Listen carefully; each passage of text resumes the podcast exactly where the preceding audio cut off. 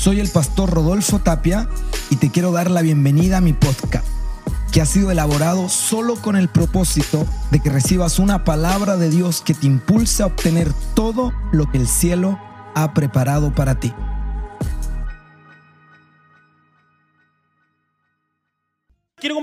Ustedes un mensaje que considero viene de parte del Señor. Es, un, es una serie, la verdad. Eh, hace algún tiempo atrás, con mi esposa Keila, empezamos a, a, coordinar el trabajo de los jóvenes del centro.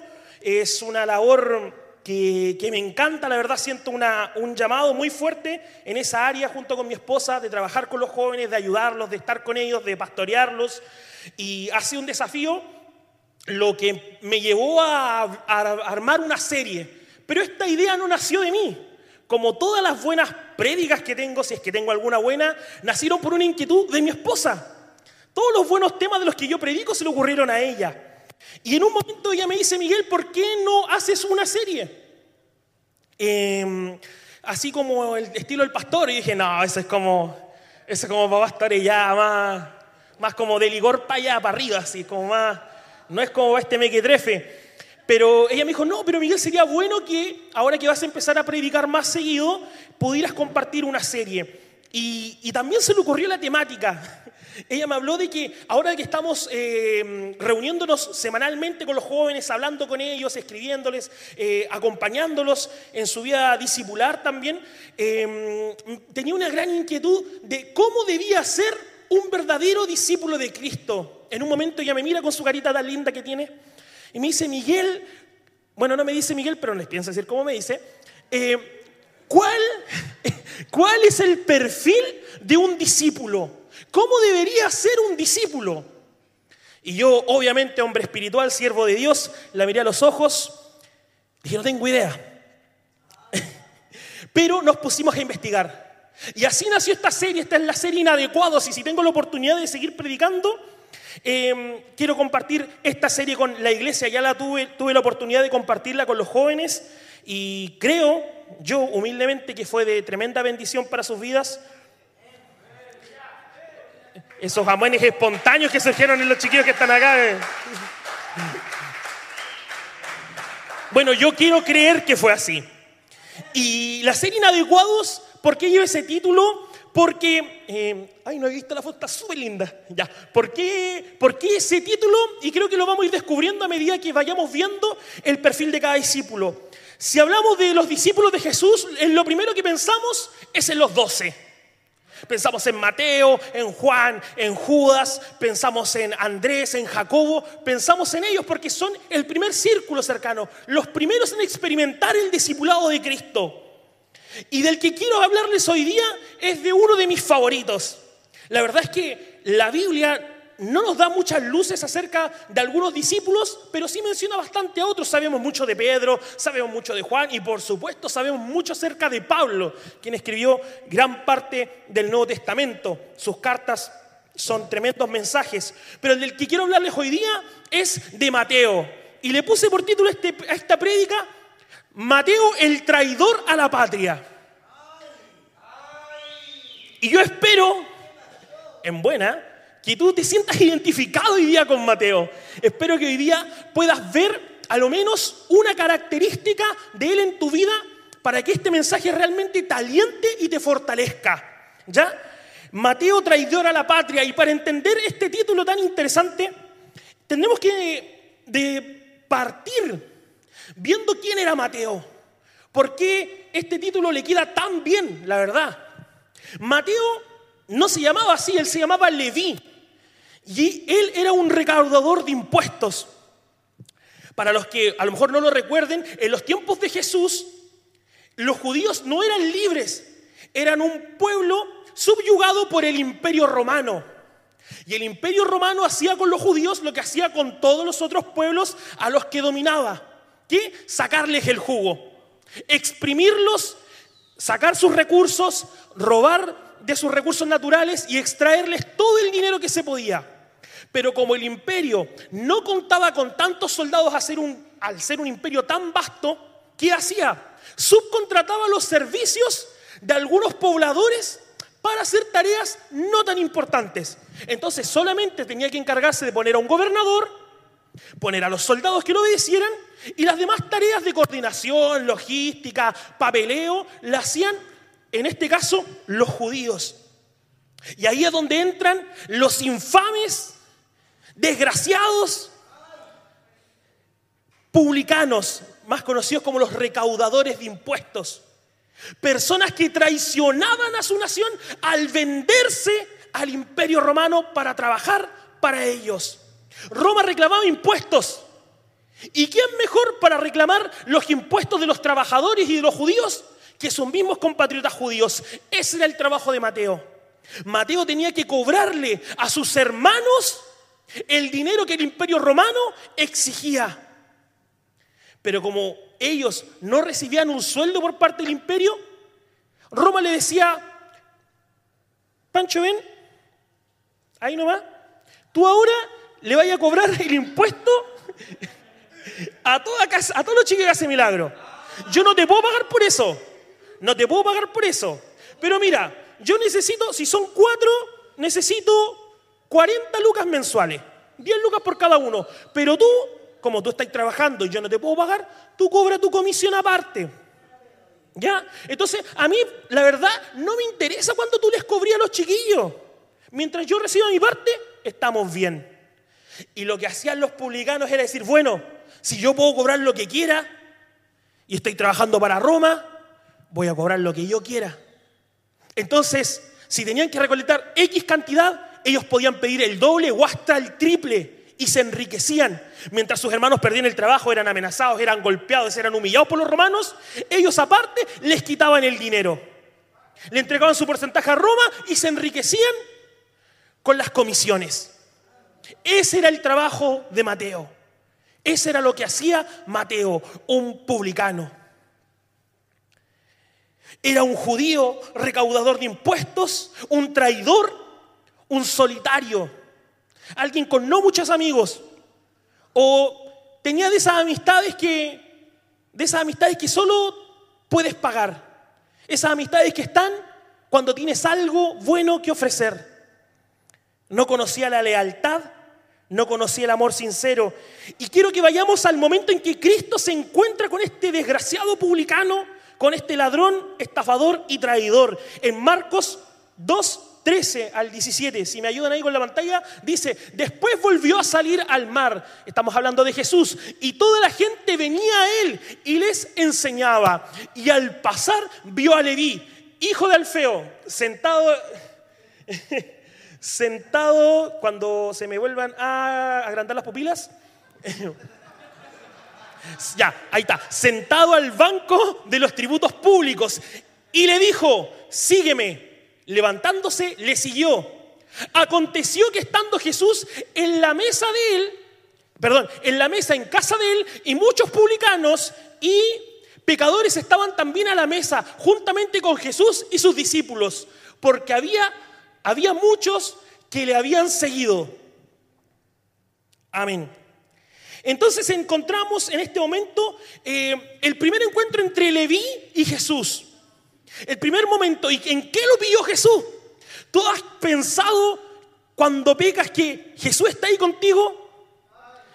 ¿Tú has pensado alguna vez que cuando pecas, que cuando estás ahí en plena, Jesús también está ahí contigo mirándote?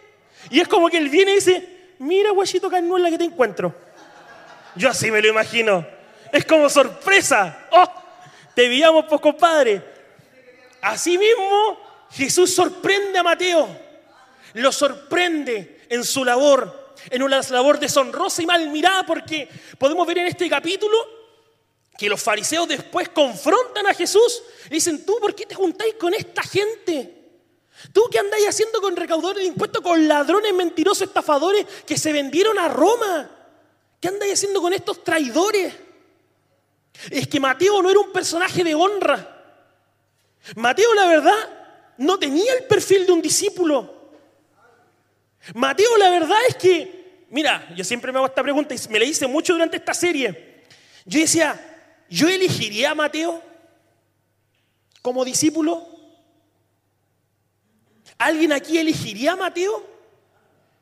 Y lo entretenido de todo esto es que la razón por la cual Jesús eligió a Mateo es la misma razón por la que te eligió a ti y por la que me eligió a mí.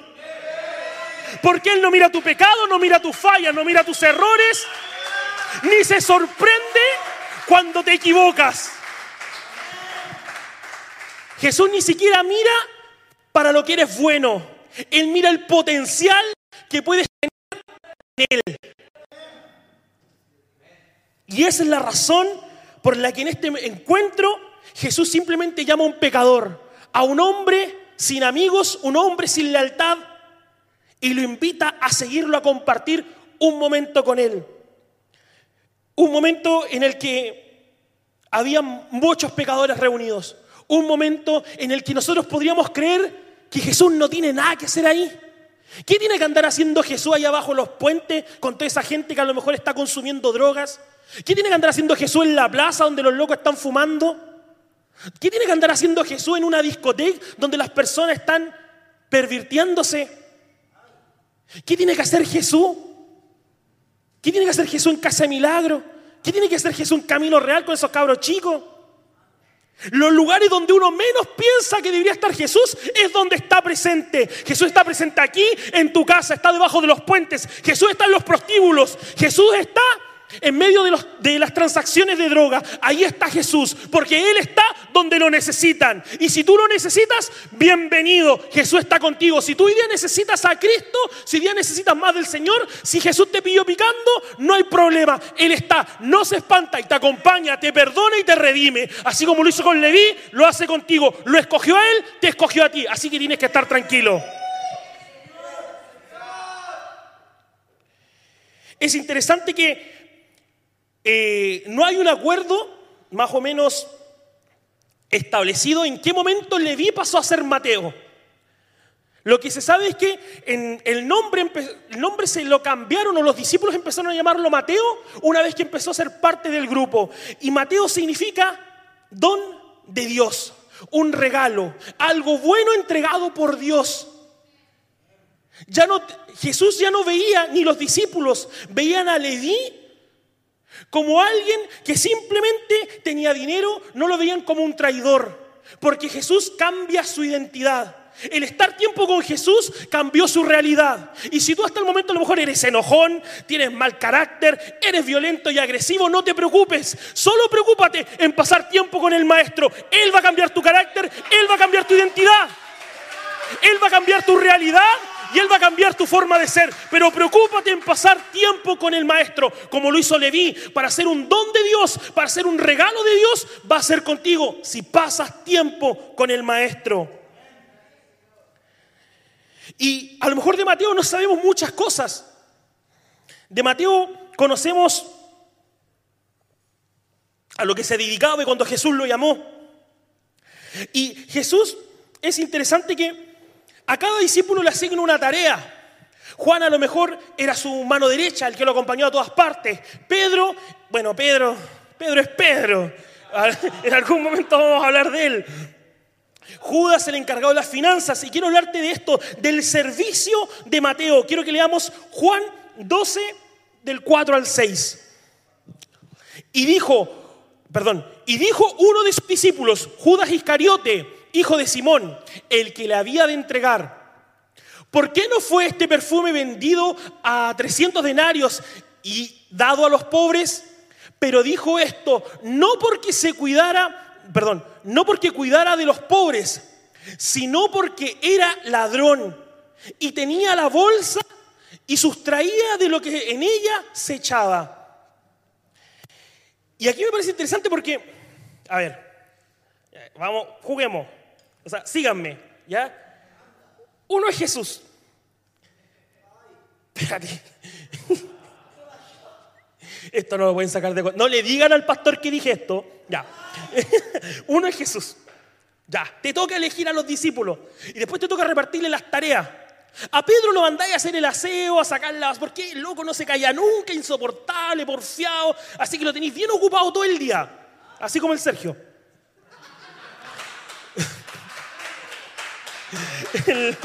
los chiquillos, los que más aplauden son los chiquillos. Pero tenía Mateo, tenía Mateo. O sea, acabamos de ver que Jesús puso al traidor, o sea, al, al traidor de los traidores, lo puso a cargo del dinero, de la economía del ministerio. Así como está a cargo el hermano César, está a cargo Judas. Pero yo digo, pero Señor, yo le diría a Jesús, espérate, te estás equivocando, maestro, discúlpame. Discúlpame que te haga este comentario, pero tenía Mateo. Este compadre es economista. Este compadre la tiene clara, tiene los libros listos, sabe llevar cuentas, se dedicaba a eso. De hecho, tiene tan buen currículum que trabajaba para Roma. O sea, de los doce, ¿a quién vaya a poner a cuidar la plata? ¿Al economista o al amigo de los celotes? Al economista. Obvio, pero eso es lo que me, una de las cosas que me fascina de Jesús es que nunca te pone en algo en lo que tú te crees que eres bueno.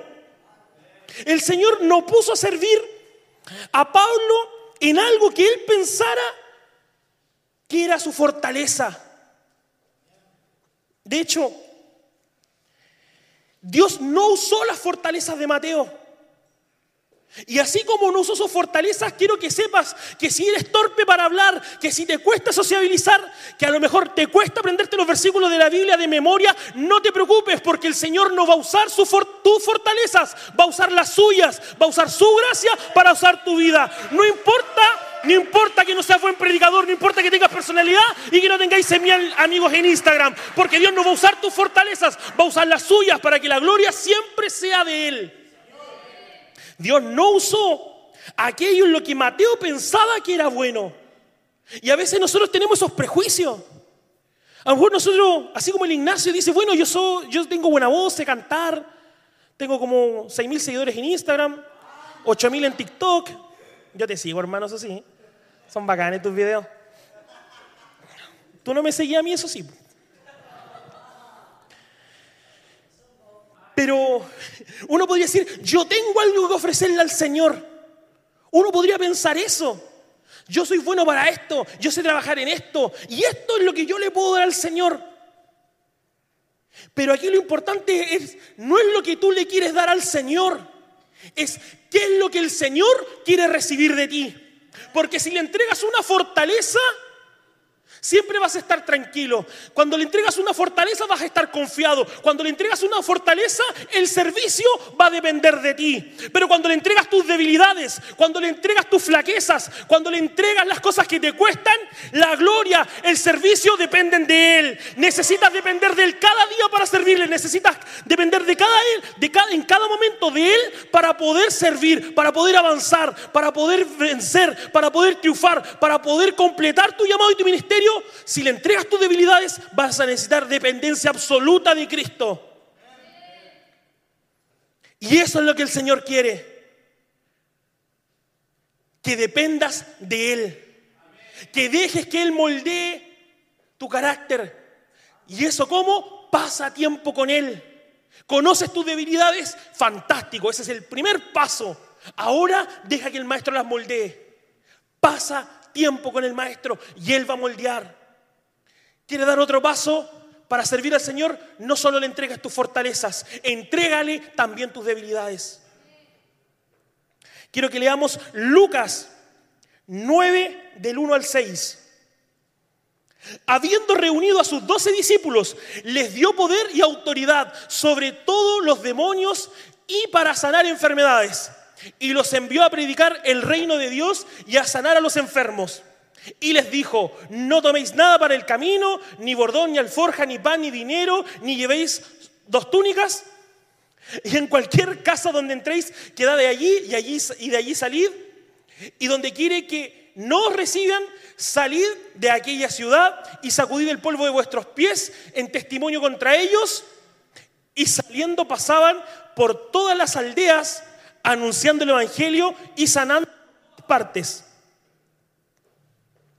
Ese es, ahora, esto es lo que me, me encanta. Jesús es un experto en sacarte de tu zona de comodidad. Cuando tú crees que estáis listo, no, si ya, ya, vengo a la iglesia, ya, ya le entregué mi vida, ya me bauticé, me bauticé, está en el agua, pero me bauticé. Ya estoy listo, Señor, estoy, estoy Cuando tú le empiezas a entregar tu tiempo, cuando tú le empiezas a entregar tus fortalezas, tus debilidades, tu forma de ser al Señor, Él siempre te va a llevar un nivel más allá. Porque el servicio que le pidió a Mateo no fue, Mateo, aquí está la bolsita, recibe las ofrendas, estate tranquilo, no dijiste que Judas se acerque, no, vigila tú, me rendís cuentas a mí, compra lo necesario, no. Jesús desafió a Mateo a algo para lo que él no estaba preparado. ¿Cómo alguien que era catalogado como un traidor, un perro de Roma, un traidor a la patria, iba a ir a las calles a proclamar el Evangelio?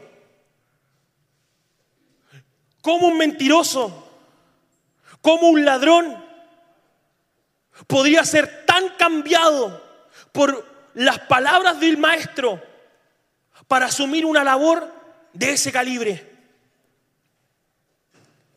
Y la pregunta es, para nosotros, ¿vamos a asumir el llamado del maestro? ¿Vamos a asumir lo que Cristo está pidiendo? ¿Vamos a asumir el llamado de ir, predicar, liberar, sanar, restaurar y amar? Jesús no está llamando a eso. Ese fue el llamado para Mateo. Ese fue el llamado para Leví. Y ese es el llamado que el Señor tiene hoy día para nosotros. El Señor te está llamando a hacer algo más allá de lo que tú te estás proponiendo. Te está llamando a hacer un poco más de lo que tus expectativas tienen presente. Te está llamando a un desafío que es imposible de cumplir. Y se lo, yo, siempre lo comento, es tragicómico. Yo llevo acá, ah, llevo acá, en el ministerio, el centro, unos 10 años, más o menos, no me acuerdo más o menos, pero era chico cuando entré. Ahora estoy viejo, pero era chico, era inquieto. Em, me, hacía tontera, me pintaba la cabeza, hacía pura. Pero em, es un ministerio con una, con una gran visión evangelística. El, evangelismo es el motor de nuestra congregación, es, parte de nuestra esencia. Y, y, siendo bien sincero, yo creo que yo me miraba y decía, yo no sirvo para esto. Porque en todo este tiempo yo creo que una persona se habrá entregado a Cristo conmigo. Y lo hizo como por pena, así. Y yo, por favor, chingando a Jesús. Ya, ya, ya, anótame, anótame, ya, ya. Me dio datos falsos, lo llamé, no contestó. Así que no creo que haya sido muy real la conversión. Fue más para que lo dejara tranquilo. Pero el Señor, yo tengo muchas cosas que ofrecerle al Señor. Bueno, no tantas. La verdad es que hay poquitas. Como dos o tres cosas. Pero eso es lo bacán de Jesús. Que Él no me pide eso. Me pide aquello para lo que no soy bueno. Me pide aquello para lo que literalmente no sirvo. Si alguien tuviera que escoger a alguien para enviar a misiones en esta iglesia, estoy seguro que no eligen al Migue. Porque el Migue es bueno para dormir, si no tengo tres cabeceras estoy súper incómodo, me duele la cabeza en las mañanas, estoy siempre congestionado en el levántate con Dios. No, Miguel, no.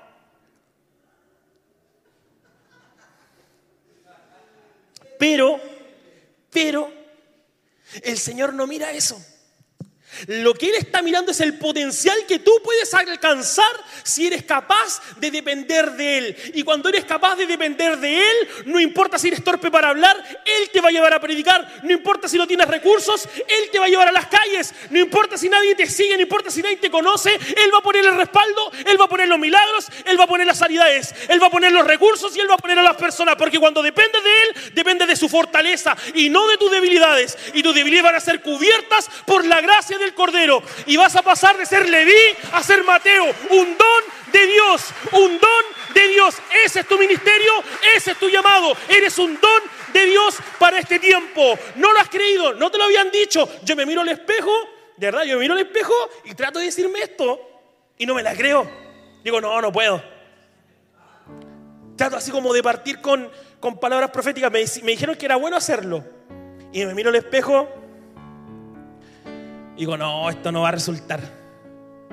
Pero no importa, aunque, aunque me cueste creérmela, yo digo, Señor, tú me haces capaz.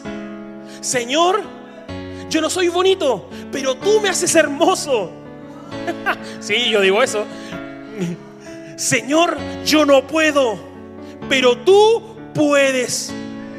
Y cada día tengo que orar y pedirle al Señor que me ayude y me fortalezca porque soy un traidor, porque soy un mentiroso, porque mi pasado literalmente me condena. Pero Cristo cambió mi identidad y cambió la tuya. Y Él te va a llevar, y Él te va a llevar en victoria, en victoria. Él te va a llevar a hacer las cosas que no puedes hacer hoy día porque vas a depender de su fortaleza, de su Espíritu Santo, de su gracia y de su palabra. ¿No podéis vencer un vicio? No importa. No importa. Al Señor no le importa. Ah, síguelo. No puedes vencer un vicio, no puedes vencer un hábito de pecado. No importa. No te despegues del maestro. Tienes malas amistades, no importa. No te despegues del maestro. Te llamas traidor, te llamas mentiroso, te llamas adicto, no importa. Quédate con el maestro y él va a cambiar tu identidad. ¿Eres torpe para hablar? ¿Eres cobarde? ¿Eres débil? No importa. Porque el Señor te llama don de Dios.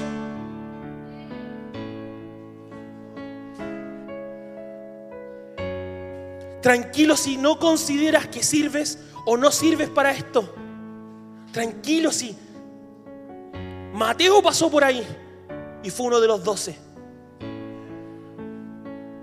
No importa si no te sientes apto para esto. No importa si por años que llevas perseverando, intentando, luchando, sientes que el Evangelio no sirve para ti. No importa si has seguido por costumbre, por hábito, porque es la iglesia de tus papás, porque ya estás acá, porque aquí están tus amigos. No importa si te ha costado. ¿Sabes por qué? Porque hoy día puedes tomar la decisión importante de obedecer el llamado que siguió Mateo hace años atrás. Sígueme Pasa tiempo con el maestro, sigue al maestro, no te sueltes del maestro, no te sueltes de él. No importa que los fariseos se reúnan para criticarte, no importa que te señalen para acusarte, tú estás con el maestro, él pone la cara por ti. No importa que no sirvas para predicar. No importa que cuando prediques nadie se convierte porque el maestro, Él pone la gracia, Él pone el don, Él pone el talento. Tú solo dispón tu tiempo, dispón tus manos, dispón tu voz y dispón tus pies para entregarlos al maestro. Y como usó a Mateo, te va a usar a ti. Como usó a Mateo, va a usar tu vida. Como usó el testimonio de Mateo, va a usar el tuyo. Quiero que cierres tus ojos si estás en tu casa, si estás acá. Y puedes decirle, ¿sabes qué es maestro? ¿Sabes qué es Espíritu Santo? Yo te he fallado, soy un traidor, soy un desleal, me ha costado, no soy lo mejor que podrías elegir. No sirvo para esta tarea tan grande. Me propusiste un desafío y es demasiado para mí no tengo cómo hacerlo. Esto no es para lo que yo sirvo. Pero ¿sabes qué, Cristo? ¿Sabes qué, Maestro? Si tú pones la gracia, si tú pones las fuerzas, si tú pones al Espíritu Santo, yo pongo mis manos, pongo mis pies, pongo mis bocas, pongo mis ojos, pongo todo en tus manos para que hagas tu voluntad y no la mía. No importa si no soy bueno, no importa si no sirvo, no vas a usar mis fortalezas, te vas a glorificar en mis debilidades. Y es lo que el Señor hoy día quiere para tu vida. Más de lo que podrías imaginar. Un publicano, traidor a su patria, un perro de Roma, jamás hubiera sido escogido como un discípulo del Maestro. Pero eso no es lo que Cristo ve cuando te ve. Él ve el potencial de un discípulo, de un apóstol, de un trastornador, de alguien que escribió un testimonio completo, un evangelio completo acerca de la gloria de Cristo. Y es así, con esa mirada y con esos ojos que el Maestro hoy día te ve a ti. Te ve con el potencial para trastornar este mundo, para trastornar tu vida, para impactar a las personas, para llevar su palabra. Ese es el potencial que el Maestro ve en tu vida. No importa si no lo tienes, no importa si no eres capaz, porque Él pone la gracia, Él pone los dones, Él transforma el carácter y Él da nueva identidad. Gracias por ser parte de esta comunidad. Si este mensaje bendijo tu vida, te invitamos a compartirlo con tus amigos y síguenos por este canal. Para más información, recuerde ingresar al www.centroenlinea.org. Gracias nuevamente por ser parte del podcast de Rodolfo Tapia.